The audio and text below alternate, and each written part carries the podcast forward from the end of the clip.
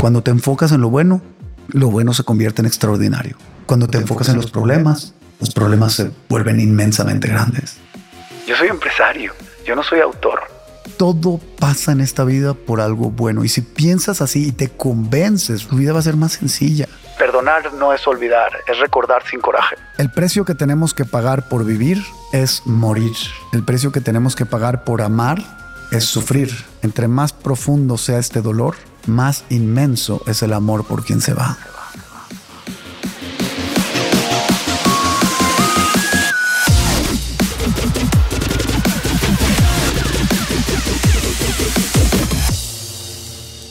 Hola, hola, hola, soy tu host, Robbie J. Fry, y este es otro episodio of The Fry Show. Este podcast es una celebración de personas que no aceptan la vida tal como es. La abrazan, la cambian, la mejoran y dejan su huella en ella. Y la persona a la que estamos celebrando hoy es Simon Cohen, presidente de Enco Global operador logístico de calidad mundial especializado en transporte internacional de carga. Simón también es el autor del libro Pleno, Los secretos de un empresario que buscando el éxito encontró la felicidad. Simón tiene una lista larguísima, pero aquí solo algunos de los momentos destacados de Simón. ENCO es reconocido por Harvard Business School por su cultura organizacional y trato humano, así como su política de felicidad, autorrendimiento y alta felicidad. Simon es reconocido como una de las personalidades más inspiradoras de México por Those Who Inspire. Y después de escuchar este podcast, en pocos minutos entenderás completamente por qué. Su libro, que es muy importante, alcanzó a ser el más vendido de liderazgo en Amazon y Simón ha sido entrevistado por grandes, grandes gurús del mundo de la felicidad como Deepak Chopra, Tal Ben Shahar y David Meltzer, entre muchos otros.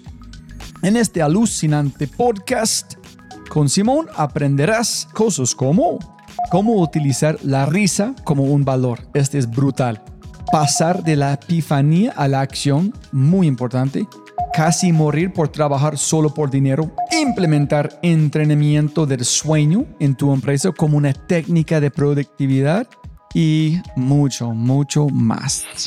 Pero antes de empezar...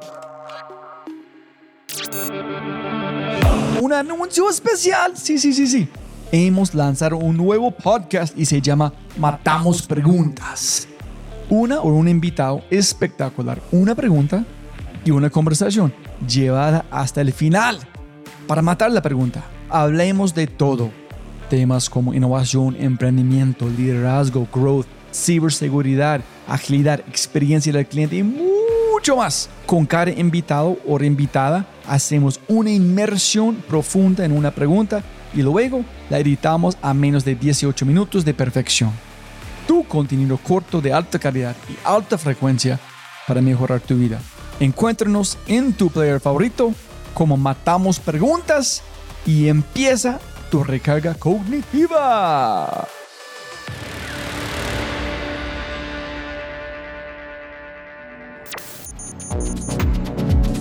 No olvides visitar thefryshow.com para los links al newsletter y más. Y por favor, por favor, por favor, si amas el podcast, comparte el episodio en tus redes sociales, deja una reseña en Spotify o tu player favorito y cuenta al mundo que The Fry Show es número uno. Y si no es así, castígame con tus comentarios para mejorar. Con ese dicho, te presento episodio 239, alto rendimiento y alta felicidad con el presidente de Enco Global y autor de Pleno, el mega inspirador Simon Cohen.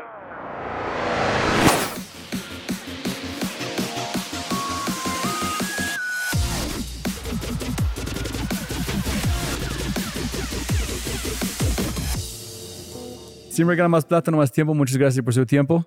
Gracias a ti. ¿Dónde arrancamos? ¿Arrancamos en la playa? ¿Arrancamos en una ambulancia? ¿Arrancamos en la piscina? ¿Arrancamos de, con tu apellido, con el nombre de su papá? Donde quieras, la verdad es que es um, una historia de vida y todos tenemos nuestra historia de vida, ¿no, Robert? Todos nacemos y tenemos un storytelling, ¿no? Tenemos una historia que contar.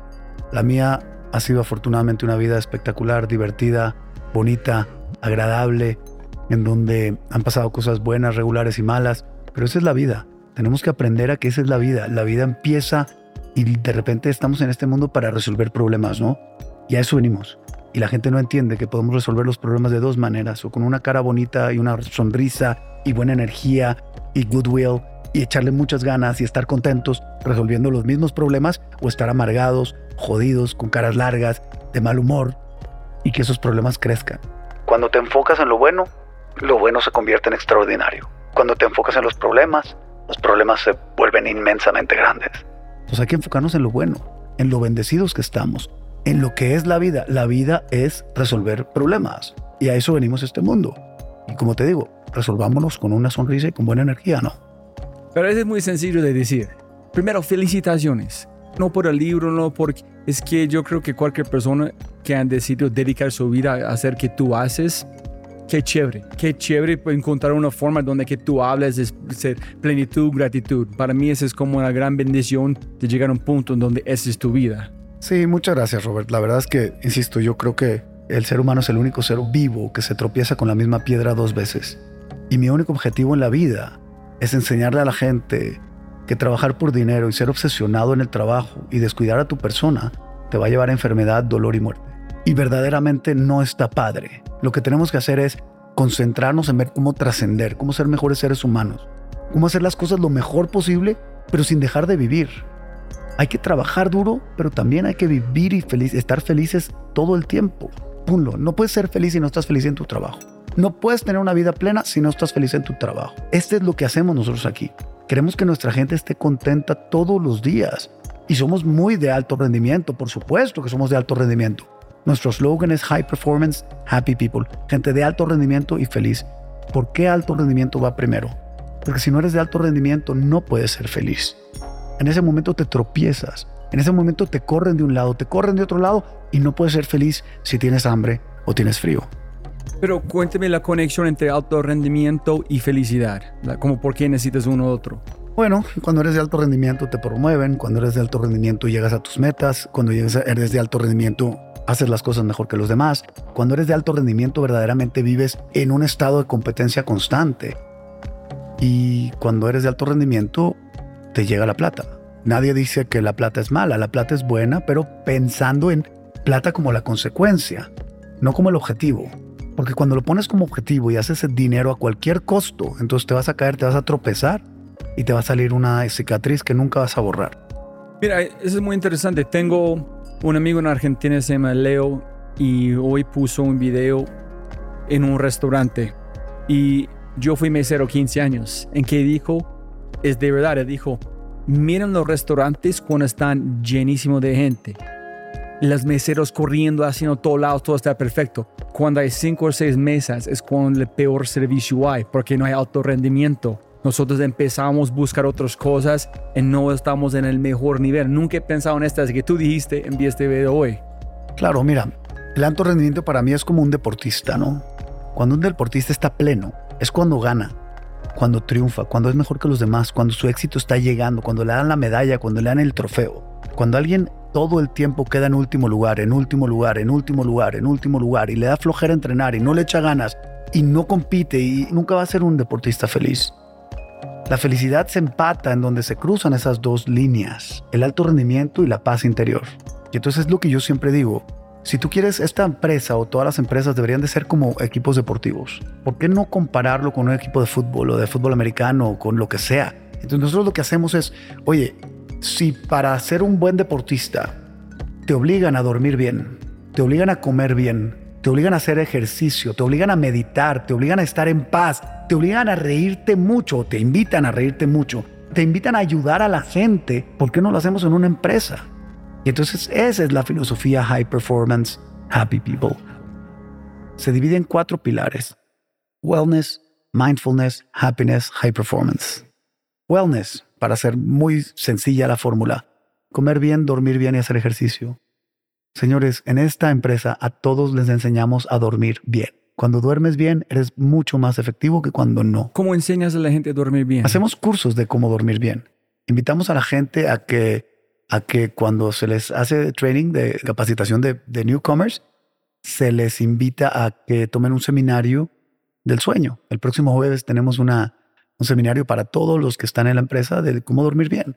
Y hacemos seminarios y hay unos que duran una semana y unos que duran un día de cómo dormir bien. Porque si tú descansas bien, puedes producir mucho. Entonces, ¿por qué no? ¿Por qué no enseñarle a la gente a dormir? La gente no sabe dormir. Y nunca te enseñan trucos que te hacen descansar más. Entonces, cuando te levantas energético, energizado, cuando tienes toda esa pila, entonces puedes rendir mucho más que cuando duermes mal. ¿Y cuántas personas tienen problemas del sueño? Ok, that's the first one, ¿no? Entonces, lo que tenemos que hacer es enseñarles lo que nadie les enseñó. A ti yo te puedo enseñar cómo mover un contenedor de un lugar a otro. Te lo puedo enseñar. Pero ¿quién te va a enseñar a comer bien? La gasolina que le pones a tu cuerpo es lo que te va a hacer rendir. Entonces, yo tengo aquí puros atletas de alto rendimiento empresariales. Esos atletas tienen que rendir. Tengo un Dream Team acá. ¿Y por qué? Porque en todo nos preocupamos holísticamente por el ser humano, no por el número, no por cuánto produce, sino porque tú como persona tengas las condiciones perfectas para operar de manera correcta para que puedas rendir mucho. JP Morgan nos dio el premio el año pasado de la empresa más eficiente del mundo en nuestra industria. Eso es very hard to get, ¿no? Tengo miles de preguntas montando ya, pero uno es, ¿has leído el libro Why Zebras Don't Get Ulcers? Not yet. Escuchándote, es, yo tengo un, algo en mente que trato de decir que es be a zebra. Es diciendo, te cuento, como creo que es un buen cosa para pensar para vos. en el libro más o menos dicen que si tú eres una cebra en la sabana y un león van a perseguirte, como tu energía, como la sangre, la presión, todo, eh, hablan como toda la parte, como no sé cómo se en español, endórficamente, todo ese sistema al techo.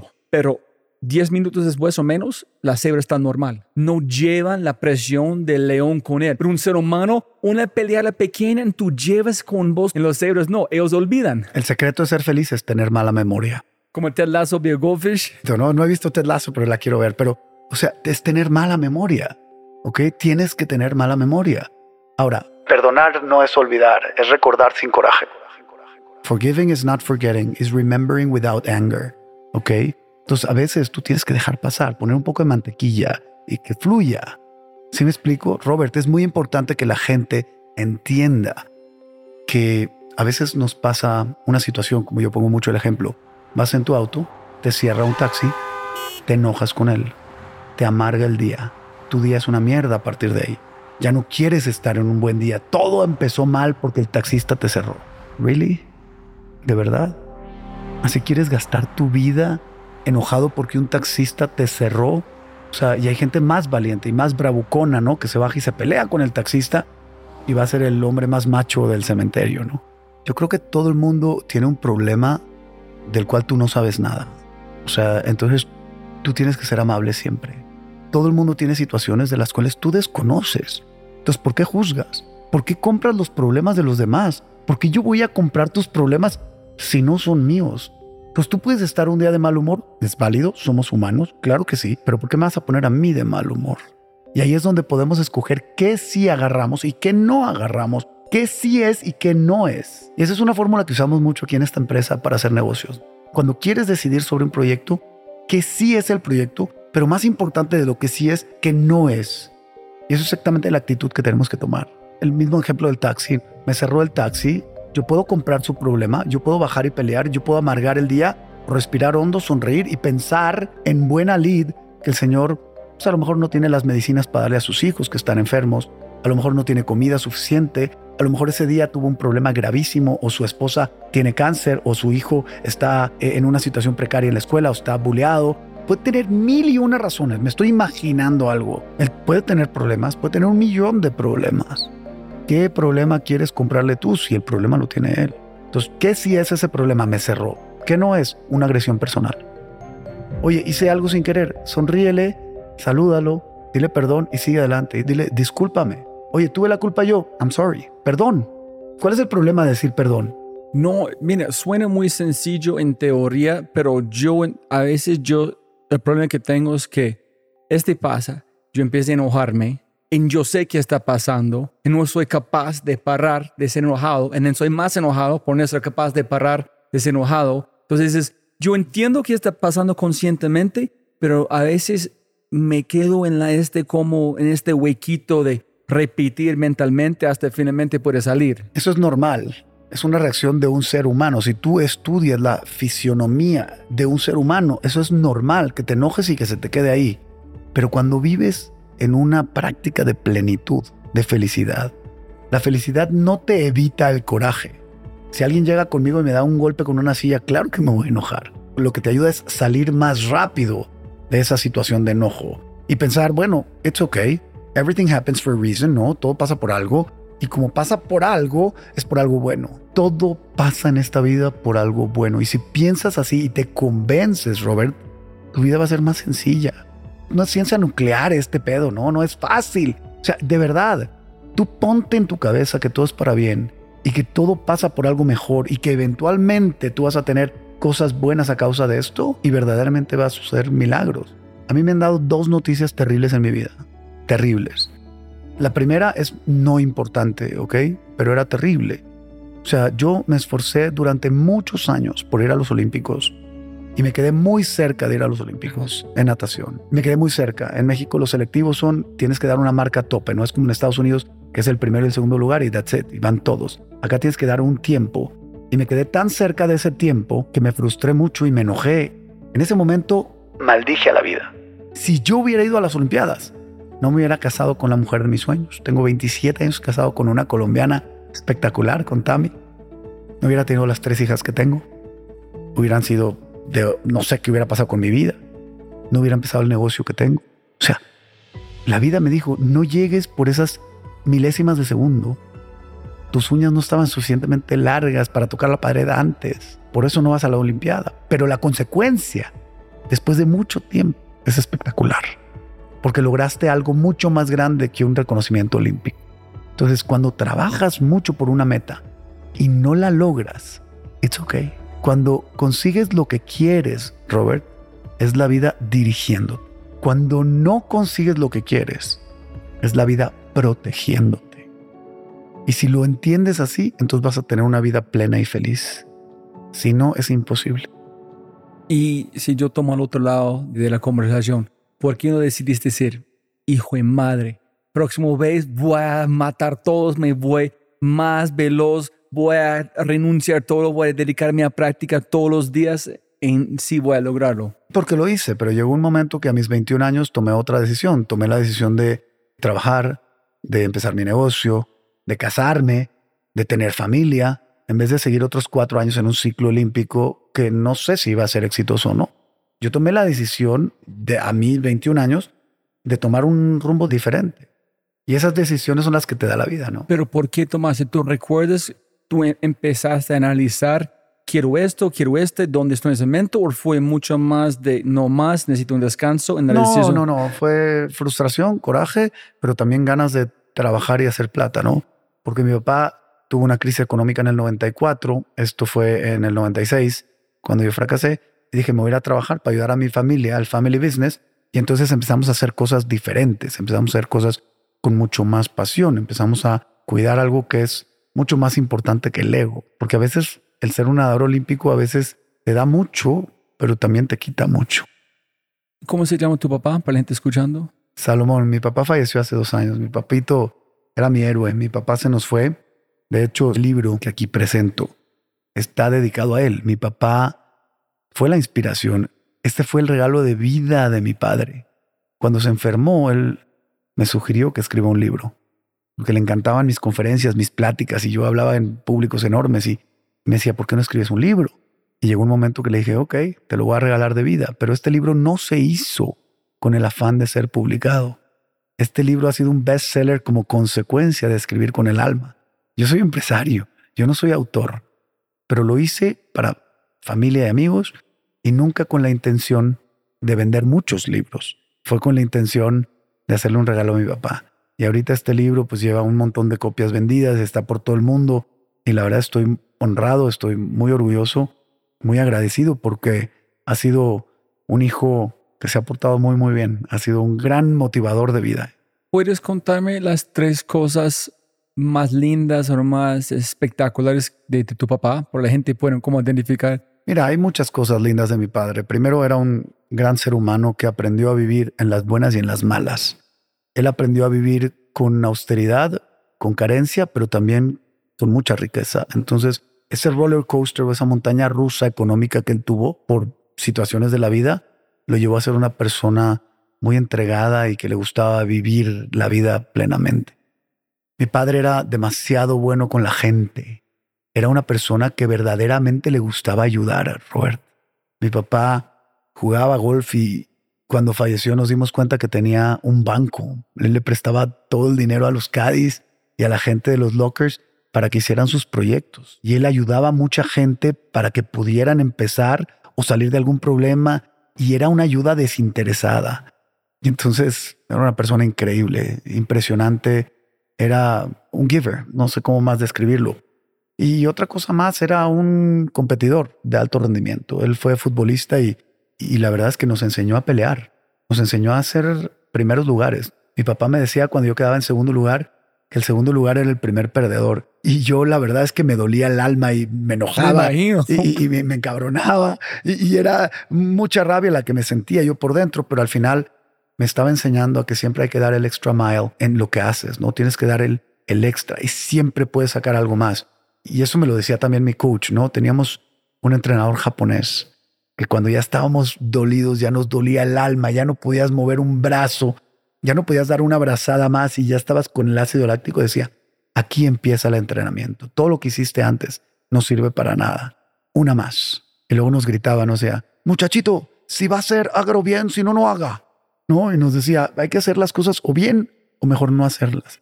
Y esa es una disciplina que traía mi papá muy metida en su DNA. O sea, tenías que trabajar siempre por ser mejor y mejor y mejor. Es brutal. Está gustando demasiado. Es muy especial. Una pregunta aquí.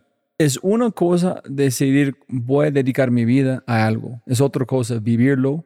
En estoy escuchándote. La única forma que tú puedes articular que tú estás hablando es de entenderlo de su ADN y repetirlo constantemente. ¿Cuánto tiempo demoraste de construir ese libro, como las bases, y cuándo decidiste de verdad como la chispa, no más, voy a hacer esto, esa es mi vida, esa es la empresa, esa que quiero construir? El libro empezó desde que nací. O sea, la historia es la historia de mi vida. Entonces, uno empieza a contar su historia desde que nació. Tú tienes tu historia desde el día que naciste y seguramente tienes una historia fabulosa. Y todo tu público y todo nuestro auditorio, ellos, cada uno tiene su historia. Hay quienes decidimos contarla y hay quienes deciden este, quedársela callada. Esta es la historia de mi vida. Esta es la historia de cómo este hombre, este niño enfermo, con pocas cualidades físicas, con pocas características mentales, que me iba una vez al mes al hospital porque tenía un problema de asma espantoso, tenía alergias a todo. O sea, sigo siendo alérgico a muchas cosas, pero yo era alérgico de niño a todo. Era imposible vivir porque cada ratito estaba en el hospital hasta que encontré mi medicina en el deporte. Y entonces ahí fue donde me empecé a curar de esas enfermedades. Pero esa historia que todo mundo tiene mi padre, cuando me inspira y me dice, oye, ¿por qué no cuentas tu historia en un libro? Yo verdaderamente desnudé mi alma y dije, voy a ser transparente y atrevido y todo lo que sé lo voy a plasmar. Y la verdad es que ha sido una gran bendición este libro pleno, fulfilled en inglés, ¿no? Cuénteme de la que yo estoy buscando, es este parte de ambulancia. Este fue importante, este fue en transición. Tú estás viviendo en plenitud cuando tú estás en China o no? ¿O fue en la transición allá? Eso fue antes, ¿no? Antes yo era un obsesionado con hacer plata. Yo era un obsesionado con hacer dinero. Yo decía que mi papá había tenido este roller coaster económico y yo no lo iba a tener. Que yo iba a ganar plata, lo iba a ahorrar y entonces ya cuando venían las vacas flacas no iba a tener esos problemas económicos. Yo trabajaba horas muy largas. Mi día empezaba a las 2 de la mañana. Trabajaba de 2 a 4 y media de la mañana. Me iba a dormir a las 4 y media. Regresaba a la oficina ya a las 7 de la mañana Trabajaba hasta las 11 de la noche por 10 años. Todos los días. ¿En serio? ¿Tuviste familia en este momento? Y tuve tres, tres hijas y no me acuerdo de nada. Yo quería trabajar, trabajar, trabajar, trabajar, trabajar. Mi única preocupación era trabajo. Y llegó un momento que mi cuerpo me empezó a gritar. Y la vida te susurra al oído, nada más que a veces no queremos ponerle atención. La vida te manda mensajes. Ponle atención, te manda un dolorcito de cabeza, un dolorcito de estómago, una de esas diarreas repentinas, un ataque de pánico. Algo te manda y te está diciendo, ojo, estás haciendo algo mal. Y de repente yo sentí un dolor en el pecho, estaba yo en Hong Kong. Siento un dolor en el pecho espantoso. Me sentía muy, muy mal siendo un calambre por la columna, empiezo a sentir presión, presión, presión. Y en una cena estoy con unos japoneses y me da un golpe el corazón y caigo desmayado. Y en ese desmayo, cuando abro los ojos, estoy en esta ambulancia que tú comentas y no entiendo nada.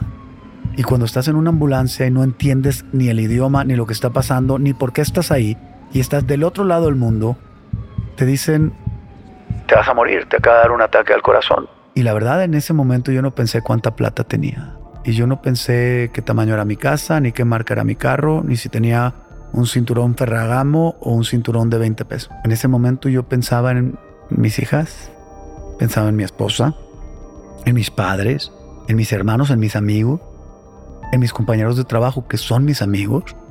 Y me solté a llorar en ese momento de una impotencia porque buscando plata encontré enfermedad.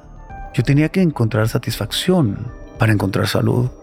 Y llego al hospital y me diagnostican con una enfermedad que se llama Wolf Parkinson White, que es una enfermedad eléctrica del corazón, que yo nací con ella, pero por haber sido nadador, era, tenía una condición física espectacular, se escondió y nunca se manifestó.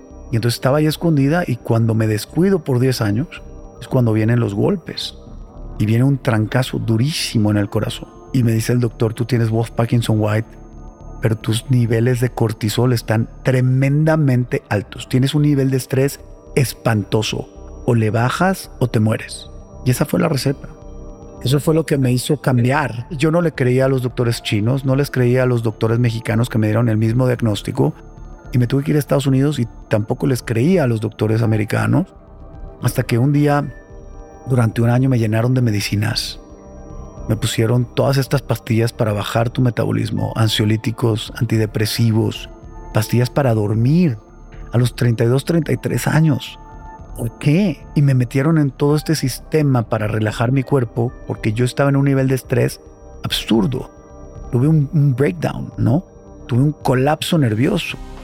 Y entonces después de un año tomo la decisión de irme a una playa y empiezo a dejar las medicinas poco a poco para poder estar otra vez en mi estado normal. Y me llevo a mis hijas y a mi esposa. Y como al quinto o sexto día se va la luz. Me salgo a la playa, tiro unas toallas en la arena, pongo a mis tres hijas en mi panza, mi esposa atrás mío, estamos acostados viendo las estrellas. Y en ese momento empiezo a llorar. Y digo, lo que más necesito y lo que más quiero del mundo lo tengo. ¿Por qué me voy a enfermar por plata? Y en ese momento mis hijas me decían, papi, ¿por qué lloras? Les dije, porque a partir de hoy quiero ser la persona más feliz del mundo. Y no sé cuándo me voy a morir, tengo algo en el corazón. Me puedo morir hoy, mañana o pasado o en 100 años. Nobody knows. yo voy a ser feliz el día que viva y el día que muera. Y para eso tengo que estar rodeado de gente feliz. Y empecé a hablar con mi esposa y empezamos a hacer una transición de nuestra forma de vivir. Y empecé a hablar con mi gente en la oficina y llegué a la oficina y les dije, señores, esta tiene que ser la empresa más feliz del mundo. Y todo el mundo me decía, ¿qué te fumaste? Y yo decía, no, esto tiene que ser un estilo de vida. Y tenemos que encontrar la fórmula para hacer de alto rendimiento, pero a la vez pasarla muy, muy bien. Nos podemos reír en la oficina. Se vale pasarla bien. Se vale compartir con tus amigos, con tus compañeros buenos momentos mientras trabajamos. Y luego llegué con mi familia, les dije lo mismo, hermanos, papás. Les dije, señores, yo voy a ser una persona diferente. Y ahí viene la evolución, la metamorfosis de encontrar el Simón que hay hoy. Y el Simón que soy es una persona que es muy agradecido. No toda la gente que es feliz es agradecida, Robert, pero sí toda la gente que es agradecida es feliz. El principal valor que tenemos que tener para tener paz interior es el agradecimiento. Y yo lo entendí. Y agradezco todos los días por estar vivo y agradezco todos los días por estar con la gente que quiero y agradezco todo lo que me pasa en la vida, como por ejemplo estar ahorita contigo hablando, y agradezco lo bueno y agradezco lo no tan bueno. Y eso es algo que te cambia la vida. Qué increíble, qué buena, buena historia. Ya tengo lágrimas, es increíble porque su papá, tengo hijas, conecto mucho que estás platicando.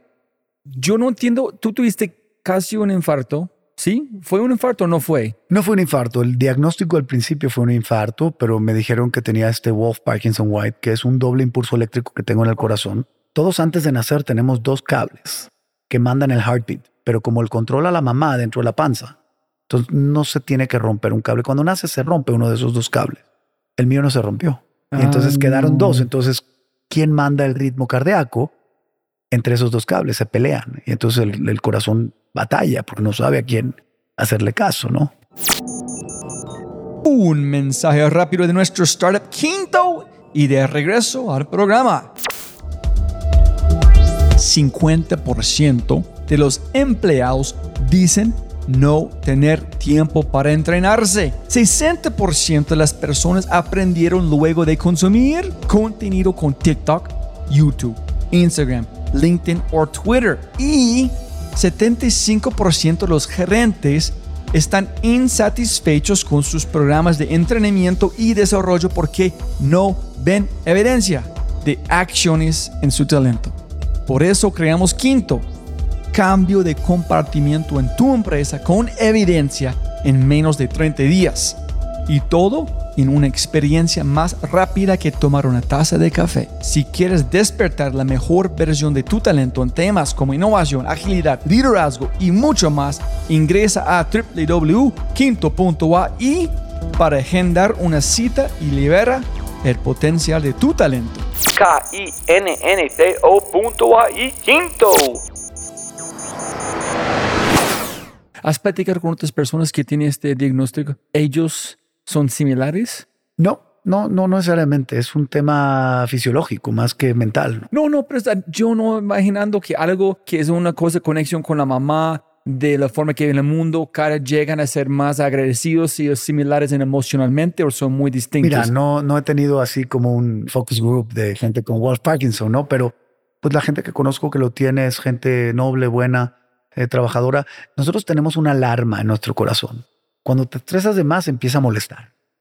Entonces te manda una alerta, oye, calm down, no, bájale, So, si bájale dos su, rayitas. so, tienes su propia tecnología instalada para hacer de punta, agradecimiento. exacto. Entonces le relajas un poco y entiendes, a veces no se puede, ¿no? Es imposible cuando tienes unos niveles de estrés o problemas grandes o alguien está enfermo.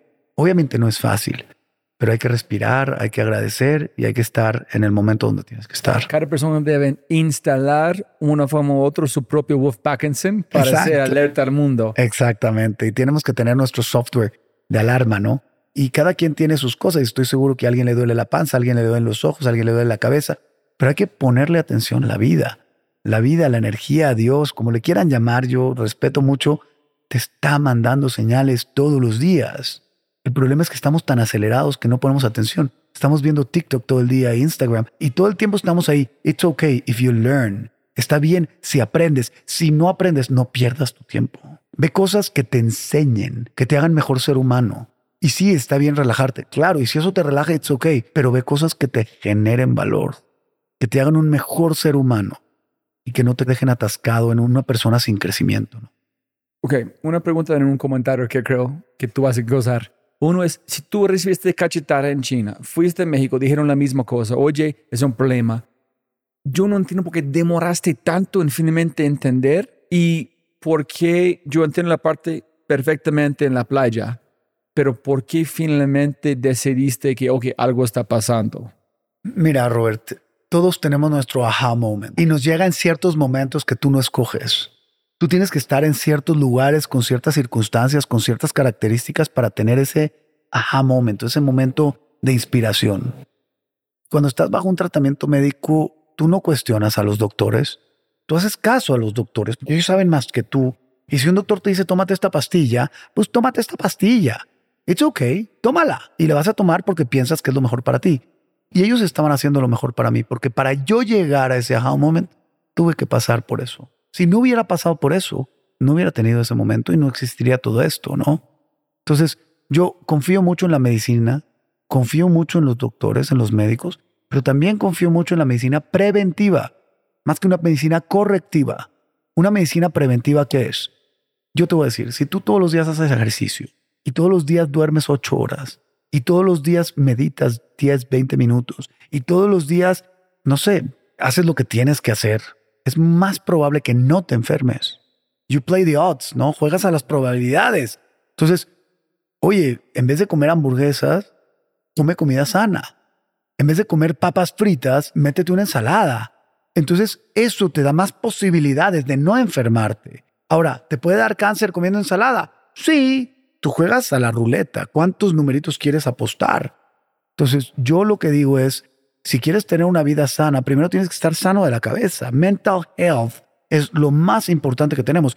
Tu país, Estados Unidos, o nuestro país, México, está sufriendo una grave crisis de mental health. Y Colombia también. Y Colombia también. Señores, imagínate un mundo en donde todos nos podamos echar un pasito para atrás, respirar hondo, bajar el nivel de estrés, producir más endorfinas, serotonina, oxitocina, estar riéndonos más tiempo, compartir, ser más givers. Entonces tú dime cómo sería el mundo. Si tú le das al prójimo lo que tú quieres recibir, imagínate cómo sería el mundo. Hay un dicho que me encanta que dice, pensar en los demás o ayudar a los demás es el camino para encontrar tu propia alegría y tener una vida feliz. Eso le llama el Dalai Lama wise selfishness, con sus defectos y virtudes del Dalai Lama, ¿no? Porque ha hecho cosas muy buenas, muy mal. Pero wise selfishness, egoísmo inteligente. Cuando yo pienso en mil personas, ¿qué va a pasar, Robert? Mil personas van a pensar en mí. ¿Quién ganó? ¿Quién es el más beneficiado? Entonces, ¿por qué no lo hacemos en el mundo? ¿Por qué no pensar en trascender de esa forma? ¿Por qué no hacer alianzas con la competencia? ¿Por qué no hacer cosas que trasciendan para el beneficio de la gente? Somos 8 mil millones de seres humanos en el planeta. Estamos sobrepoblando el mundo y la única forma que tenemos de resolver los problemas de la humanidad es con bondad, con humildad, con paz interior. La guerra no trae nada. La guerra es un tema de ego. Los conflictos, la mayoría, son un tema de ego. ¿Cómo quitamos eso de la fórmula y ponemos un poco más el collective thinking, ¿no? ¿Cómo pensamos más colectivamente? Uy, no sé si Encos, ¿no? Este, Enco es una empresa diferente, es una empresa de felicidad, yo digo, que casualmente hacemos logística global, ¿no? Pero somos una empresa en donde mi principal objetivo es que la gente tenga una vida plena, que la gente obviamente trabaje duro, porque yo no puedo ser feliz con hambre o con frío, como te decía hace rato, y tampoco puedo cambiar las reglas del juego en el universo, ¿no? El que tiene plata compra frijoles y tortillas, el que no, no. Entonces de eso se trata, hay que trabajar, ser productivos para poder repartir riqueza. Y soy muy capitalista, me encanta que la empresa crezca, pero no a costa de salud, no a costa de los demás, no explotando a la gente, tratándolos como seres humanos. Ahorita, no sé, Patty no vino, pero la conocerías, es la persona que nos ayuda con la limpieza de la oficina. Pero yo a ella le sirvo el café, yo a ella. Y le digo, vente, Patty, nos tomamos un café y platiquemos. Platícame cinco minutos de tu vida. En vez de tomarme el café solo, ven Patty, ven Oscar, ven cualquier persona, Rodrigo, las personas que están en la base de la pirámide en la empresa, ven y cuéntame, ¿qué me puedes enseñar hoy? Yo quiero aprender de ellos todos tienen algo que enseñarte.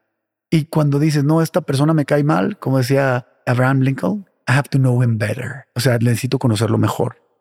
Eso es el secreto de ser un humano verdaderamente humano, ¿no? Hay un podcast que Tim Ferriss hizo con Todd McFarlane, que es artista de Spawn. Voy a enviarte el link, es Cambia mi vida. Y una cosa que dijo, él van a leer, es como están dando una clase, no sé, fue en Harvard o Stanford, un lugar, un business school y le dijo, todos los chicos quieren que yo enseñe a ellos cómo ganar más plata. Eso es que está esperando. Y yo dije a ellos, es decir, oye, no voy a contarte cómo hacer 100 millones de dólares, porque posiblemente ustedes pueden ganar mucho más. En si yo enseño cómo hacer este, tú puedes, voy a romper tu posibilidad. Entonces yo creo que ustedes hacen algo. Imagínate que tú llegas al hospital porque estás, te sientes un poquito mal. En base en el doctor dicen, ven aquí, vamos a hacer unos exámenes, bla, bla, bla. Tú vas, tú estás esperando en la sala de espera, el doctor llega, oye, sin venir acá, voy a platicar contigo. Tienes esta enfermedad, vas a morir en tres meses o cuatro meses. Entonces dijo, y pucha, ¿qué voy a hacer? Entonces tú sabes en este momento que vas a morir. Tú sabes que voy a dejar sus hijas, su esposa, solas. y tú no vas a existir. Tú sabes que ellos van a pasar por un momento más duro en su vida cuando tú no estás. ¿Quién van a acompañar a ellas cuando no estés? Piensa en esta persona. Sea esa persona. No sea el más rico. Sea la persona que es capaz de acompañar gente en su peor momento. Ese, cuando tú piensas en esta persona, that's your idol. Be the person who's there when other people need them. Mira, Robert, me encanta lo que dices porque eso viene en el libro, ¿no? ¿En serio? Este, sí, y no lo había escuchado ninguna vez. Eso lo escribí. Te voy a explicar lo que pienso yo. Y lo digo con mucha tranquilidad porque ya estoy diagnosticado con el Wolf Parkinson White bueno. Hay un Wolf Parkinson White malo. Hay dos tipos de enfermedades. Uno se llama Wolf Parkinson White Syndrome, que es el malo, y otro se llama Wolf Parkinson White Pattern. Por 15 años yo pensé que tenía el síndrome. Y el síndrome tiene una cosa que se llama sudden death o muerte súbita. Y ese cuando lo tienes, un día puedes estar en la playa y ¡pum! shut down, te mueres. ¿Ok? That's it. On, off. Se acabó. Entonces en mi cabeza era, todos los días me puedo morir. Y tú también todos los días te puedes morir, pero no lo piensas. Y todo el mundo todos los días puede morir, pero no lo pensamos, no lo digerimos, no lo analizamos. ¿Por qué no pensamos y damos gracias que estamos vivos todos los días? Te tienen que decir que tienes una enfermedad terminal para valorarlo. ¿O por qué no lo valoras si lo tienes todo? Que no en salud puedes dar gracias. Cuando piensas eso, te despides de tus hijas de una forma diferente, te despides de tu esposa de una manera diferente, de tus amigos, de tu oficina cuando te vas a dormir, te despides de una forma diferente. Y yo te pregunto a ti, Robert, y a todo tu público, ¿Están listos para morir? ¿estás listo si te, Dios no lo quiera, hasta 120 años? Si te mueres hoy, ¿dirías qué chingona vida tuve? ¿O dirías, puta, me falta mucho por vivir? Si dices lo primero, you're pleno. Si no, no. Y estás en una vida plena. Si no, no. Tienes que estar satisfecho. Hay una diferencia grande entre estás feliz, estar feliz y estar pleno. Estar feliz es bidimensional. Yo puedo estar feliz por estar aquí contigo, pero puedo estar amargado con mis amigos. No es el caso, pero te lo com- pongo como ejemplo. Puedo estar feliz con mis amigos, pero estar amargado con mi trabajo. Puedo estar feliz con mi trabajo, pero estar amargado con mis papás. ¿Ok? Estar pleno es cuando tú te ves al espejo y estás en paz, no eufórico. Óiganme bien, euforia es diferente a estar en paz. En paz es felicidad, euforia es un ratito, tiene un pico de energía, de alegría, nada más. Tienes que estar en paz. Luego ver a tu cónyuge estar en paz, ver a tus hijos y estar en paz, ver a tu trabajo estar en paz, ver a tus papás estar en paz, ver a tus amigos y estar en paz y dar la vuelta a 360 y llegar otra vez al espejo, verte otra vez a ti mismo, respirar profundo y estar en paz. Cuando estás pleno, estás listo para trascender y estás listo para irte al siguiente nivel. Porque nadie sabe el día que va a morir. El día que naces nos voltean el reloj de arena, Robert. Y el reloj de arena está corriendo. Pero hay un tema. No te dicen cuánta arena tienes. Nadie sabe cuánta arena tiene. Y se puede acabar en cualquier minuto. Y la gente dice, no, es que yo, yo, voy a vivir 90 años. Probably, sí. ¿Puede pasar? Sí. Pero también puedes vivir 40. Y tal vez puedes vivir 35. Y tal vez puedes vivir 53. Who knows? Y tú no tienes una injerencia sobre eso, más que play the odds, lo que te dije hace rato. Si llevas una vida sana y tranquila, lo más probable es que dures más, lo más probable, porque nadie te garantiza que dures más que si tienes una vida llena de vicios, alcohol, drogas y todo lo demás. Entonces, you play the odds. ¿Cuánto tiempo quieres estar en este mundo? ¿Estás listo para trascender? Porque la vida no sé qué sigue. Probablemente se acaba y no hay nada más, y probablemente no. Es fe. Y la fe es ciega. Entonces, si estás listo para trascender, vamos a darle. ¿Y cómo aplicas esta energía en los cuatro cuadrantes que tienes aquí en Enco? ¿Cómo en la día a día una reunión? Las reuniones empiezan con risas. Se vale reírte. Tú entras a una reunión de directores de nosotros y te juro, a veces yo pienso que estamos en el manicomio, ¿no? Nos reímos mucho. Como decimos en Monterrey, esta empresa nació en Monterrey, entonces decimos echamos mucha carrilla, ¿no? Este, vacilamos o O como dicen en Colombia, mamamos gallo, ¿no? Ajá, un ratito, sí. ¿no? Aquí en México no se entiende bien mamar gallo. Pero en Colombia quiere decir tomarte el sí pelo. ¿eh? Esta es una gran anécdota. Cuando llegué a conocer a mi suegra, estábamos sentados en una cena. La primera vez que conocí a, a los papás de mi esposa. Y mi suegra le dice a mi suegro, hoy fui al banco y estaba mamando gallo y mame, mame gallo al gerente y el tipo no me paraba bolas. Y yo decía, puta, ¿qué me metí en esta familia? Entonces ya me explicaron, mamar gallo es tomar el pelo y parar bolas es ponme atención, ¿no? Entonces antes yo no entendía nada. Pero bueno, todo se vale, se vale reírse, se vale gozar, se vale, no sé, tirar carrilla, como dicen, se vale hacer chistes. Pero cuando hay que trabajar, pum, cortamos y trabajamos. Y somos los más eficientes al momento de trabajar. Pero se vale reírte. ¿Por qué voy a estar de mal humor, hermano? ¿Por qué? No, pero mira, tan lindo es poner como un valor, porque allá te permite cuando estás como riendo con tus amigos en el trabajo, que estás cumpliendo con la norma, que estás cumpliendo con cultura. Es decir, pero si me entiendes, es como si estás platicando, estás riendo, no estás consciente, es como que es normal. Pero cuando riendo, sabes, esta es parte de la cultura, es como dando valor a sus acciones y tú te, "Ah, estoy en el lugar correcto. Nunca pensarlo poner como un valor de reírse. Siempre y cuando veas muy alto. El día que cada día quieras crecer más y cada momento tú quieras trascender y ser mejor, entonces se vale. No se vale ser flojo. This is a great place to work. Este es un gran lugar para trabajar. Este no es un gran lugar para flojear. Y que no se confunda el ser feliz con estar tirando viendo Netflix con un bucket de helado. Eso no es ser feliz. Ser feliz es ser de alto rendimiento. Ser feliz es estar rodeado de gente que te enseña más. Ser feliz es voltear a verte a ti y decir estoy creciendo. Ser feliz es saber que estás evolucionando como ser humano. Ser feliz, otra vez, es estar en paz. Y estar pleno es estar en paz en 360, ¿no? En 360 grados. ¿Cómo podemos ser para contagiar eso, Robert? Contagia eso. Hay que seguir creciendo, hay que seguir aprendiendo. Hay gente que sabe mucho más que tú. ¿Cómo puedes tú ser humilde para entender que hay muchas cosas que tú no sabes? Ah, yo mando aquí porque soy el jefe. ¿Really? O sea, ¿por? ¿Sabes todo? No, no sé todo. Ah, entonces yo sé un poco más que tú en ciertos aspectos. Entonces ahí es donde tienes que empatar la humildad con la ambición. Se puede ser ambicioso y humilde al mismo tiempo. Sí se puede. Ambición de ser la empresa más grande del mundo y humilde de tratar bien a la gente. Y tú humilde de decir, oye, hay gente que sabe más que yo, hay gente que es mejor que yo. Y de eso se trata, de tener ambición y humildad. ¿Cuándo fue la última vez que tú recibiste un tipo de feedback directamente o indirectamente que actualmente aplicas? Hoy en la mañana, hoy en la mañana hablé con unos amigos que tengo un grupo de amigos espectacular.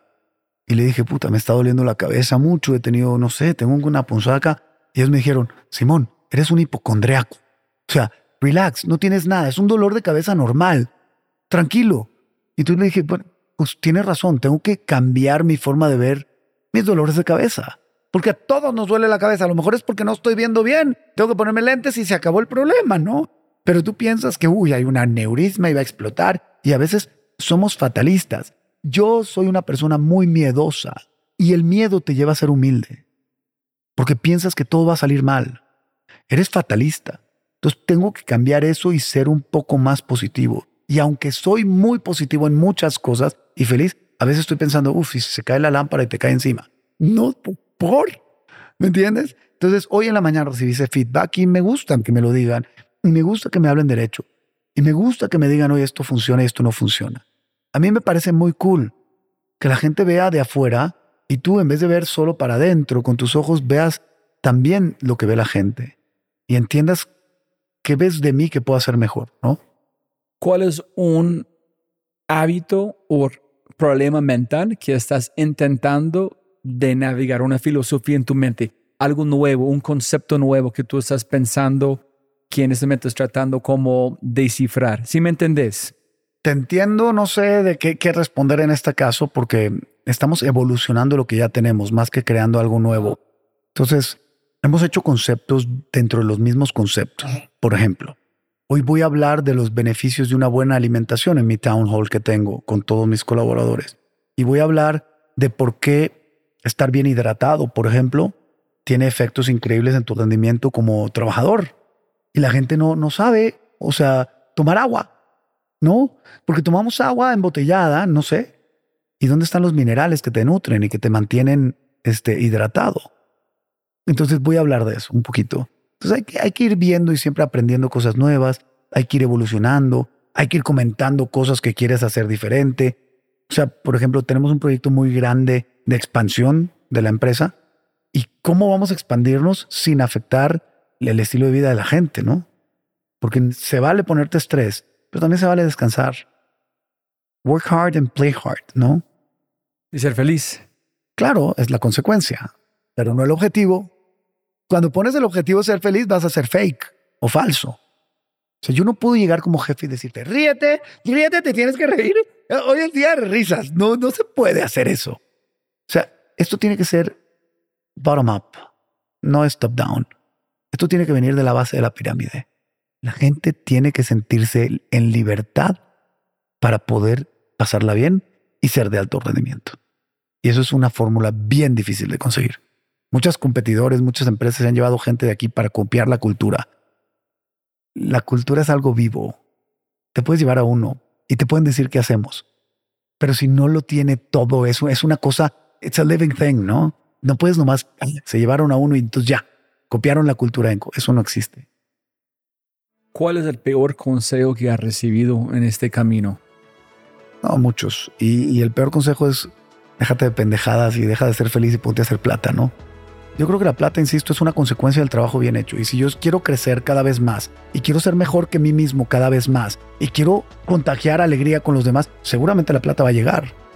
Si tú eres mejor que tú mismo y quieres competir por las buenas y quieres aprender más y estás estudiando y estás aprendiendo y estás trabajando con pasión y estás rodeado de gente que es mejor que tú, ¿por qué te va a ir mal? Si te rodeas de cinco personas que le gusta el arte, tú vas a ser el sexto. Si te rodeas de cinco personas que les gusta el fútbol, tú vas a ser el sexto. Si te rodeas de cinco personas, no sé, que les gusta el maratón, tú vas a ser el sexto. Si te rodeas de cinco huevones, tú vas a ser el sexto. O sea, así es. Entonces, ¿con quién estás rodeado? ¿Qué gente tienes alrededor? ¿Quiénes te van a exponencializar? ¿Quiénes te van a hacer crecer? Júntate a esa gente que te haga mejor. Y de eso se trata. Es una pregunta, es mi curiosidad. ¿Qué es The Accordion Player? The Accordion Player. El ah, libro. me lo acaban de regalar, me lo regalaron hoy en la mañana. Es de mi mentor, gran amigo Ichaka, dices. Él es un sobreviviente del holocausto.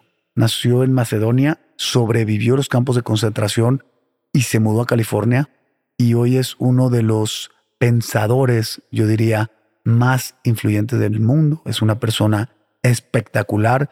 Sus ideas de negocios, de hacer equipos complementarios, de trabajar con mutual trust and respect, confianza y respeto mutuo, ha sido impresionante lo que han hecho. Les recomiendo a todos los que estén en el auditorio que escuchen sobre Ichak Adices, A-D-I-Z-E-S, Adices. Es algo espectacular. ¿En tu y ese es un nuevo libro. Sí, es mi mentor, es muy amigo nuestro y, y bueno, me siento muy honrado de conocerlo y de, haber sido su discípulo, ¿no? ¿Es como otro Víctor Franco en su propia forma o no? Mira, lo vas a leer. Él tiene una idea más de negocios que de psicología, pero los negocios y la psicología están muy linkeados, ¿no? O sea, es, es muy importante tener paz mental para poder trabajar bien. Lean sus libros. Este hombre tiene si mal no recuerdo, 25 libros, 24 libros publicados, traducidos en un montón de idiomas y verdaderamente me parece un genio. Ok, genial. Cuéntame otro sobre cómo aplicas y puedes implementarlo, aunque es un pilar que actualmente están hablando conscientemente con frecuencia. Wellness, el sueño. El jueves tenemos el próximo seminario de cómo dormir bien para todos colaboradores de la empresa y es mandatorio. Todos tienen que saber dormir bien. Ahora, que lo uses o que no lo uses es tu decisión, pero yo te doy la herramienta. Entonces, eso es lo que estamos haciendo. Yo creo que alto rendimiento es la consecuencia de todo lo demás.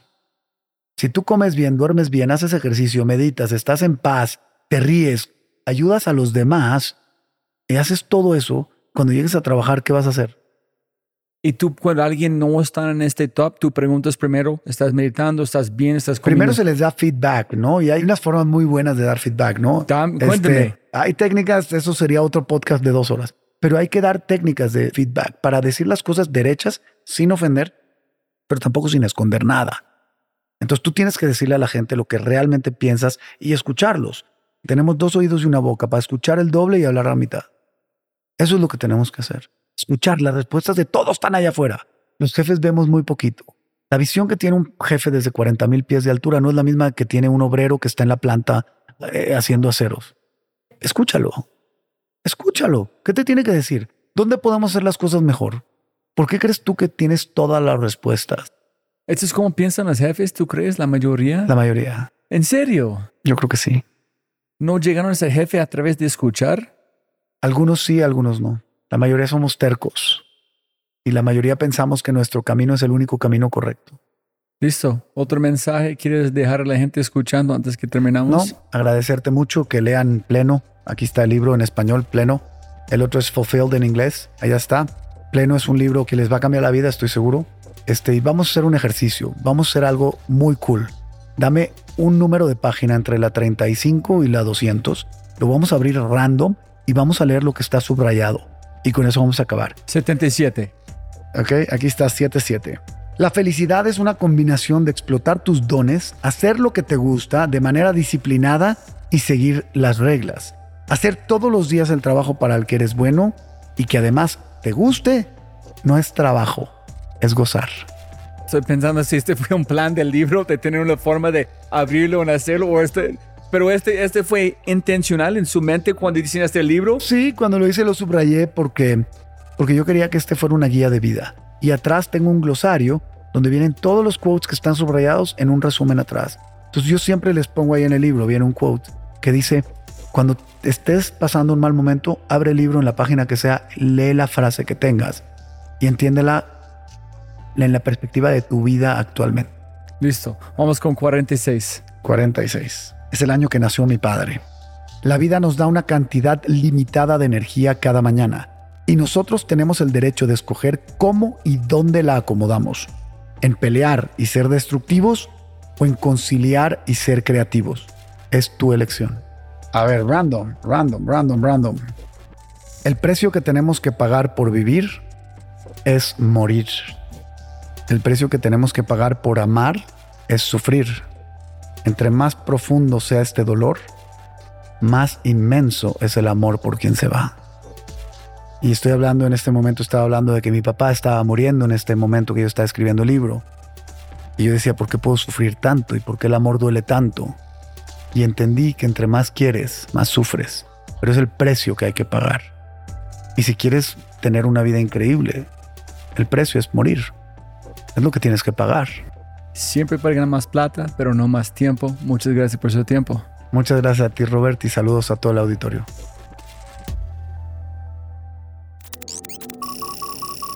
Como siempre, siempre puedes ganar más plata, pero no más tiempo. Muchas gracias por escuchar. De verdad, muchas gracias. Espero que hayas aprendido algo, te hayas inspirado y te sientas con ganas de hacer algo imposible. Pero antes de terminar, realmente me encantaría escuchar de ti. ¿Qué invitados quieres que invite? Si tienes alguna pregunta o sugerencia, cualquier cosa, por favor, por favor, déjame un mensaje aquí en Spotify o envíame un mensaje a través de mis redes sociales usando arroba RobbieJFry. Además, no olvides, por favor, escuchar nuestro otro podcast, Matamos Preguntas, tu contenido corto, de alta calidad y alta frecuencia. Todo para mejorar tu vida. Dicho esto, aquí está tu mindset de quinto, con mi gran amigo Juan Domínguez, con un mindset que te obligará a dejar de usar la palabra resiliencia, todo a través de una analogía usando bambú. Enjoy.